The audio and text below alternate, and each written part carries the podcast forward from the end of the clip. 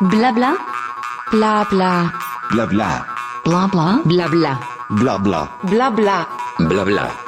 Blabla. Blabla. Le podcast de Bike Café. Donc c'est parti. Bah, bonjour, euh, bonjour Mathieu, Mathieu Cholet. Donc euh, Mathieu Cholet de Pêche Trégon. Bonjour Mathieu. Donc euh, bah, tu es installé à Bruniquel. Euh, les, cyclistes qui sont un petit peu au courant de ce qui se passe dans le vélo euh, te connaissent, mais on, va parler un petit peu de ce que tu fais. Moi, je t'ai identifié plutôt comme un, designer, enfin un designer et fabricant de cadres. On, appelle ça un, cadreur dans les métiers classiques, mais je pense que ton activité va au-delà de ce simple cadrage. Il y a une partie réflexion et design des vélos que tu produis. Donc tu vas nous parler un petit peu de tout ça. Tout d'abord, j'ai une première question. Donc, euh, d'où vient le nom de la marque euh, Pêche Trégon Alors Pêche-Trégon, c'est tout simplement la colline euh, qui descend chez moi. Il y a un chemin qui est un GR qui passe devant la maison et quand on le poursuit, on gravit le Pêche-Trégon. Et en fait, c'est pour moi une référence aux fabricants de vélos américains, donc qui étaient des cadreurs artisanaux à la base en Californie, qui sont un peu les, inventeurs du, mountain bike et en fait qui se retrouvaient tous les ans pour une course euh, qui s'appelait la Ripac Race, qui était une petite course de descente dans laquelle ils testaient leur vélo. Et cette course de descente se faisait sur euh, une montagne californienne qui s'appelle le, le Mont Tam. Et le Mont Tam apparaissait sur les logos de la plupart des, de leurs marques, et certains vélos s'appelaient Mont Tam. Et moi, mon Mont Tam, bah, c'est le Pêche Trégon. C'est là que j'ai commencé à faire du VTT, à fabriquer des vélos, à tester mes vélos. Euh, et je trouvais que c'était un chouette nom pour, euh, D'accord. Donc pour te localiser, donc euh, tu es installé à Bruniquel, donc c'est dans le Tarn et Garonne. Euh, donc comment tu es installé? Tu as un atelier chez toi Comment dé- décris-nous un petit peu ton, ton installation et comment et comment tu, tu travailles? Quels sont les quelle est Alors ta- en effet, j'ai mètres à faire euh, pour quitter la maison et aller à l'atelier. Ah bah voilà. J'ai pas besoin de prendre le vélo. Euh, donc toutes les, les activités liées au bureau pour l'instant se font dans la maison et tout ce qui est euh, dessin et fabrication se, se fait à l'atelier. J'ai un tout petit bureau au fond de l'atelier avec ma table à dessin puisque tous mes vélos sont dessinés à la main échelle 1 D'accord. une particularité. J'ai d'une part appris comme ça et en fait je trouve que ça a beaucoup d'intérêt de dessiner les cadres échelle 1. D'accord. Euh, quel, est quel est le atelier Qui cursus actuellement fait 50 mètres carrés, Mhm. qui est en pierre, en bois et en verre, Ouais. qui est agréable mais beaucoup trop petit. D'accord. Donc tu es un, petit- un petit peu en train d'agrandir. J'ai vu des quelques photos sur Facebook. Tu, tu bosses un peu pour euh, améliorer euh, tes- ton local de travail. Bah là, en ce moment, euh, ça va reprendre dans à peu près un mois, à partir de mi-juin. Euh, je vais passer d'un intérieur de bâtiment d'un peu moins de 60 mètres carrés à 120 mètres carrés. Ah oui. Euh, C'est un projet qui est en cours depuis quelques années déjà et normalement, je vais enfin commencer à pousser les machines dedans à partir de l'automne. D'accord. Donc les prochaines sessions de fabrication de vélos euh, redémarreront à cette période et en théorie dans le nouvel atelier. D'accord. Alors j'avais une question moi, pour revenir un petit peu sur le passé. Donc euh, qu'est-ce qui t'a amené euh, Toi, tu n'as pas fait des vélos toute ta vie. euh, qu'est-ce qui t'a amené Quel est le cheminement que tu as suivi pour arriver à faire ce, ce métier de design et de fabrication de cadres? Alors, bon, il y a, pff, je vais essayer d'être court. Ouais, ouais, ouais, s'il te plaît. Bon, je pense que comme tous les gamins, le vélo, ça a été un, un vrai outil de liberté, c'était le moyen de retrouver les copains, d'aller à gauche, à droite euh, à vélo. Donc, déjà petit, je, restaurais mes vélos, je les repeignais, euh, jusqu'à un drame euh, d'un vélo accroché sur le toit de la voiture. On habitait en région parisienne à l'époque. En rentrant de vacances, on a oublié le toit sur le, vélo sur le toit de la voiture. On est rentré dans le garage souterrain et le vélo a été broyé. et à partir de là, bah, j'ai commencé à monter moi-même mes vélos, donc un premier bicross. euh. donc ça, dès le plus jeune âge, j'ai toujours eu les mains dans le cambouis à, à assembler, à bricoler. Après, il y a eu la, courte période des mobilettes. Et en même temps, j'ai commencé à faire du vélo tout-terrain.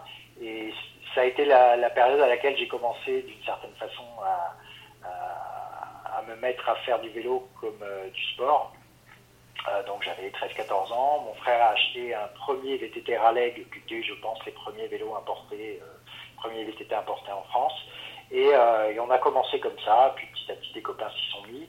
Et très vite, j'ai un très bon ami, Eric Lafont, qui, qui est un bricoleur hors pair, qui a commencé à vouloir bricoler ses propres vélos, donc les découper, euh, les modifier, changer un peu la géométrie. Et je m'y suis mis avec lui.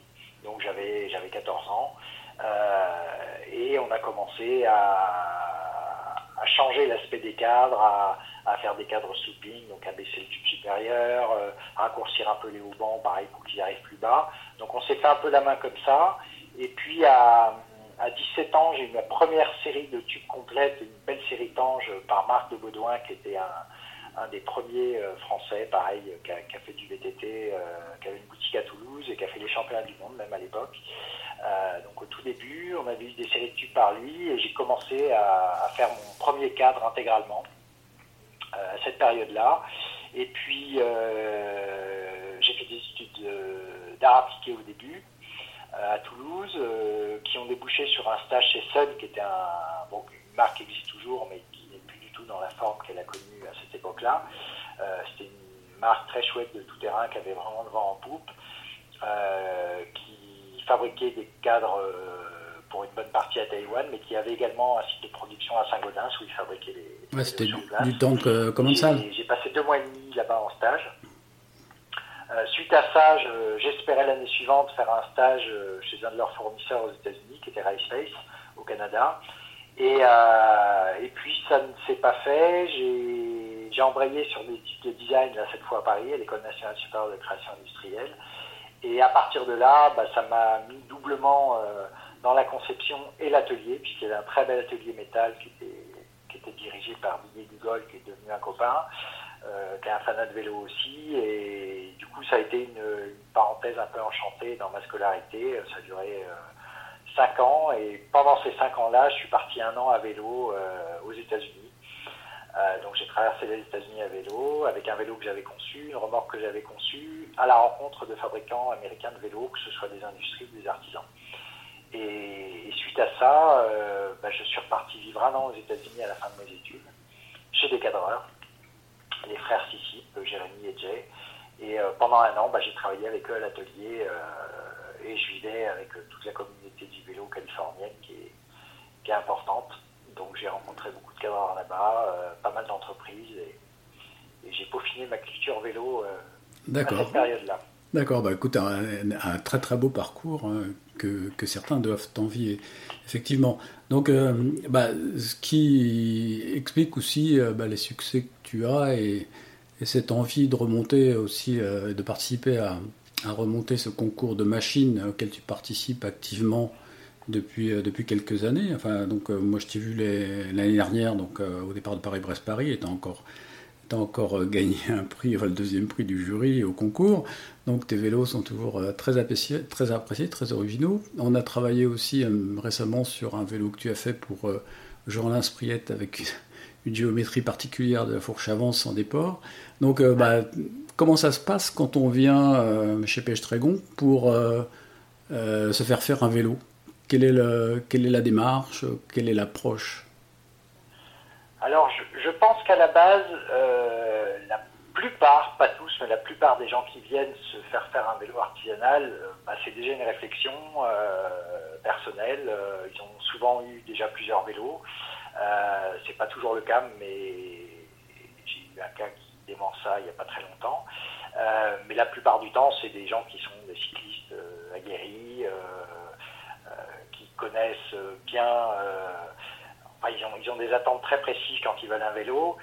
Et, euh, et en fait, ça commence toujours, une fois qu'ils ont, qu ont emboîté le pas de, de prendre rendez-vous et, et, de venir, ça commence toujours par au minimum une matinée. Donc ça peut, c'est rarement moins de 4 heures, souvent 5, et ça peut euh, dériver sur une journée complète. Euh, donc c'est un rendez-vous durant lequel euh, on va beaucoup parler. Euh, et de l'usage qu'ils veulent avoir de leur futur vélo, des limites qu'ils veulent lui donner ou au contraire qu'ils ne veulent pas lui donner. Euh, mais moi, le but, c'est que je comprenne parfaitement les attentes qu'ils ont. Euh, certains ne les connaissent pas bien à l'origine. Ils ont des envies, mais euh, ils ont envie de voyager avec un vélo, par exemple. Mais un voyage à vélo, ça peut être changer le canal de Toulouse à, la Méditerranée. Euh, et pour eux, ce sera un voyage, et c'est un voyage en effet. Et pour d'autres, ça va être de traverser euh, toute l'Amérique latine par les hauts plateaux, en n'utilisant que des pistes, en étant en, en autonomie quasi complète. Et ce sera un autre type de voyage. Et dans le terme voyage, ça intègre tout ça. Sauf qu'à la fin, c'est pas le même vélo. Et, puis d'autres veulent faire des sorties de route maximum de deux heures euh, en roulant à fond. Euh, euh, là où d'autres cherchent plutôt un vélo ultra confortable sur lequel ils vont pouvoir passer 12 ou 13 heures. voilà, donc moi je, je, fais en quelque sorte le psy pour comprendre quels sont leurs réels besoins et mettre des mots dessus. Et à partir de là, on va commencer à parler de géométrie, de matériel, de qualité de tube, de diamètre, de détails, parce que euh, sur un vélo artisanal, on choisit tout. C'est comme, euh, je n'ai jamais fait ça, mais si on va voir un tailleur, euh, on va choisir du grammage du tissu, à ses motifs, à la doublure, au bouton, au type d'ouverture, est-ce qu'on veut une queue de pie derrière ou, un col Mao ou autre chose, on va tout choisir.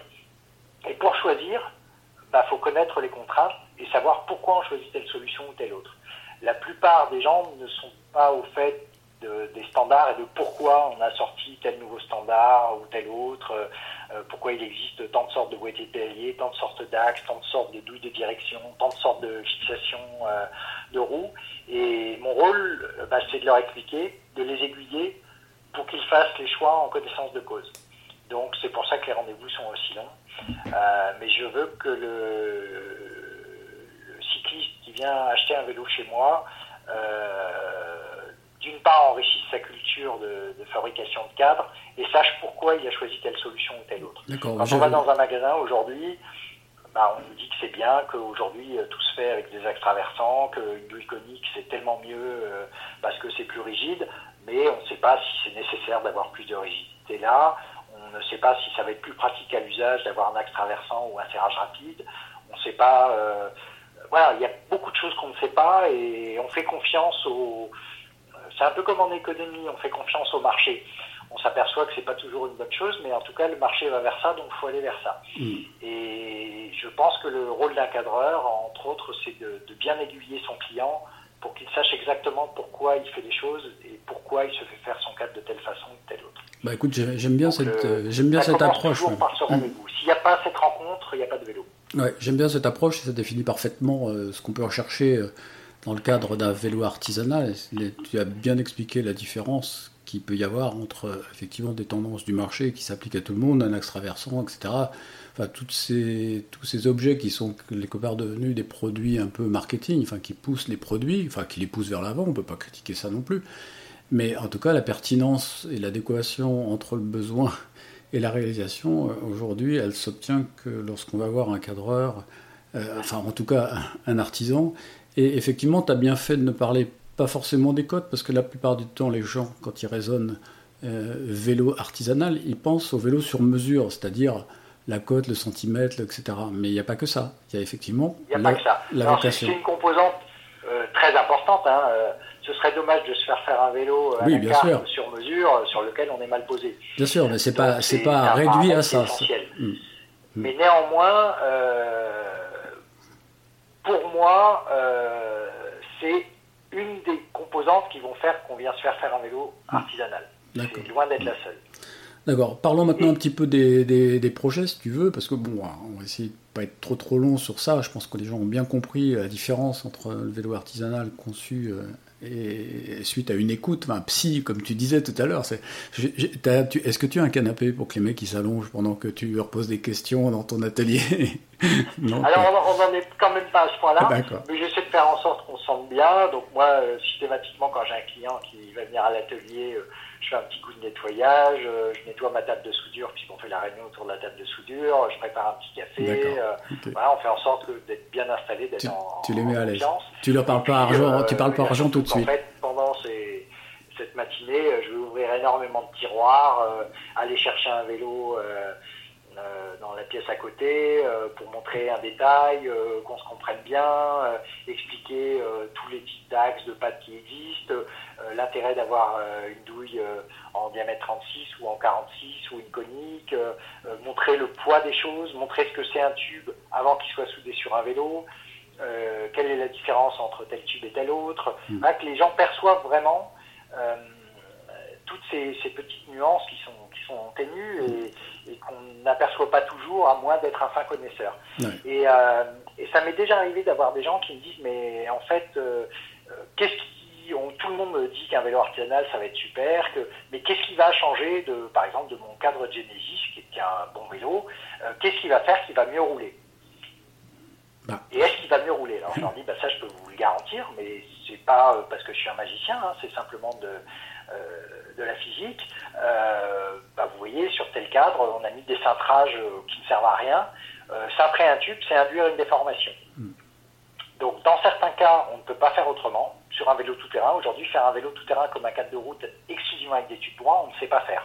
Parce qu'il y a des pneus beaucoup plus gros, qu'il y a des conflits entre la transmission et les pneumatiques, et qu'il faut faire passer un tube entre les deux. Donc, ça implique qu'il va falloir faire des cintrages, ovaliser des tubes. Voilà. Sur d'autres vélos, ça n'est pas nécessaire. Et quand on rajoute des cintrages pour rien, juste pour du style, en quelque sorte, euh, bah, on va ajouter de la souplesse. Alors à certains endroits, elle est utile. Aujourd'hui, sur des vélos carbone, euh, bah, le, célèbre exemple, c'était le, le Specialized, le Tarmac, qui avait des haubans euh, en forme d'éclair. C'était pour induire de la déformation dans le carbone, qui à la base est un matériau ultra raide. Et c'était un vélo qui était réputé pour ça. Il était beaucoup plus confortable que plein d'autres. Euh, quand on fait la même chose sur de l'acier, qui a déjà une réputation d'une certaine filtration des vibrations, ben, d'une certaine façon, on va le rendre un peu mou. Et le meilleur exemple que je donne très souvent, euh, qui parle tout de suite à des gens qui ont déjà cherché à planter un clou de charpente dans du chêne, euh, je leur dis quand vous tapez avec un marteau sur un clou et que vous l'enfoncez dans un matériau dur, tant qu'on reste parfaitement dans l'axe, le clou rentre dans le bois. Si à un moment, par malheur, on met un coup de travers, le clou va se tordre.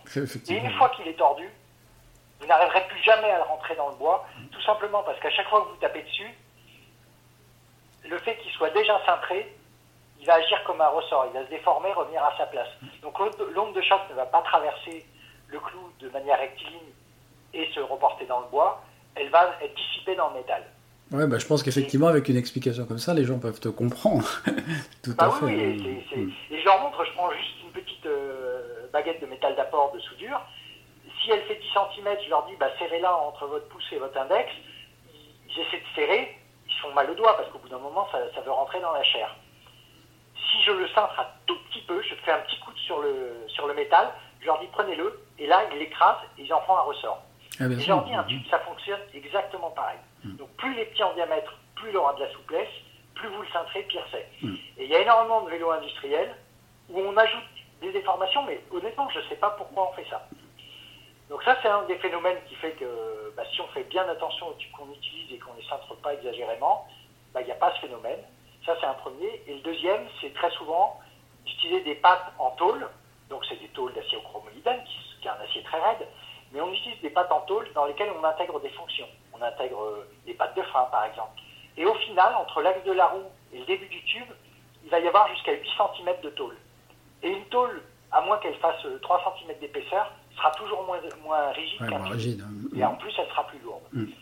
Et je leur dis, bah, vous voyez, tous ces détails mis bout à bout, fait que le vélo, Ouais, dans va- un cas, sera plus rigide que dans l'autre. Mm.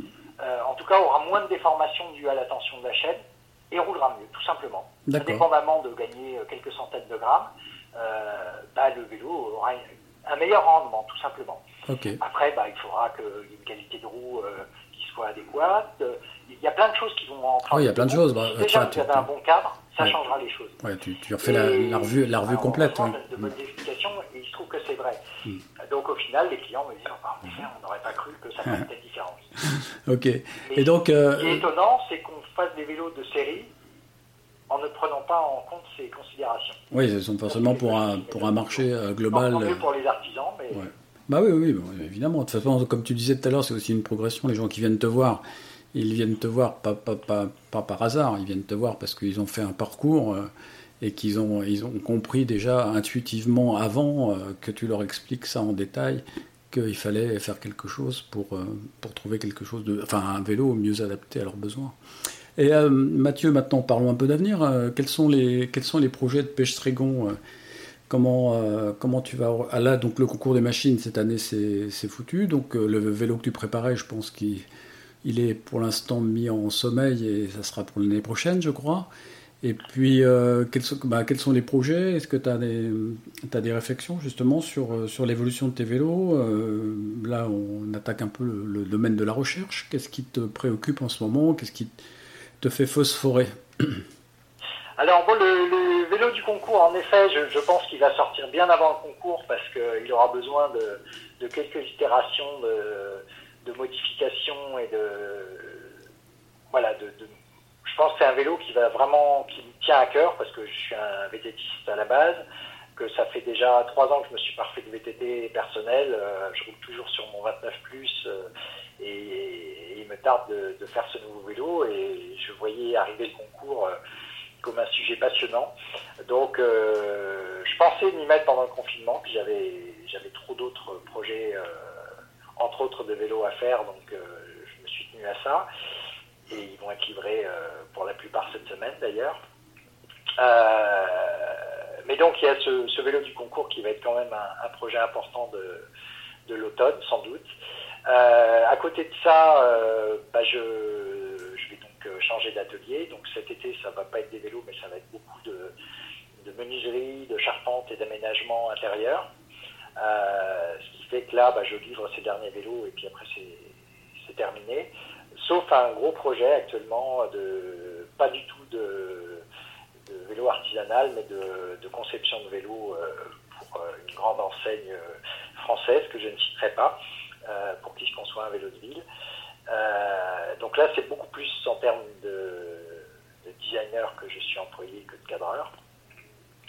C'est un peu, pour moi, c'est un peu une, une synthèse qui est intéressante et qui me fait poser beaucoup de questions, c'est que à la fois euh, je considère que ma formation de designer a une grande incidence dans la façon que j'ai de réfléchir et de concevoir des objets et des vélos, et en même temps quand je vois mes vélos, euh, je me dis mais en fait ils sont tellement classiques euh, et traditionnels, euh, ils sont le, je dirais le, la suite du, toute la tradition des cadreurs qui a eu en France auparavant, et je j'ai pas l'impression d'en être éloigné. Euh, j'aimerais des fois euh, faire des vélos qui. Alors le, design pour moi n'est pas du tout un style, c'est l'inverse de ça, même si c'est souvent galvaudé. Euh, mais en tout cas dans lesquels je cherche des solutions plus éloignées de ce qu'on a l'habitude de faire quand on fabrique un vélo. T'as envie, as envie de te lâcher. Avec le matériau et les tubes et les fournisseurs que que l'on a dans le vélo euh, sont d'une certaine façon une contrainte, puisque, euh, puisque le fait de se cantonner à un matériau fait que bah, on utilise des tubes qui viennent de chez Columbus, de chez Reynolds ou de chez Chai ou d'autres marques, euh, et qu'on utilise toujours des tubes, et que en fait c'est tellement abouti ces tubes-là que c'est difficile à remettre en, en cause. Euh, J'ai pour autant pas envie de passer à des matériaux composites parce que c'est pas une industrie qui me fait trop plaisir, euh, pour plein de raisons. Euh, mais en tout cas, j'aimerais arriver à peut-être une synthèse un peu plus importante entre mes préoccupations de designer et mon métier de cadreur.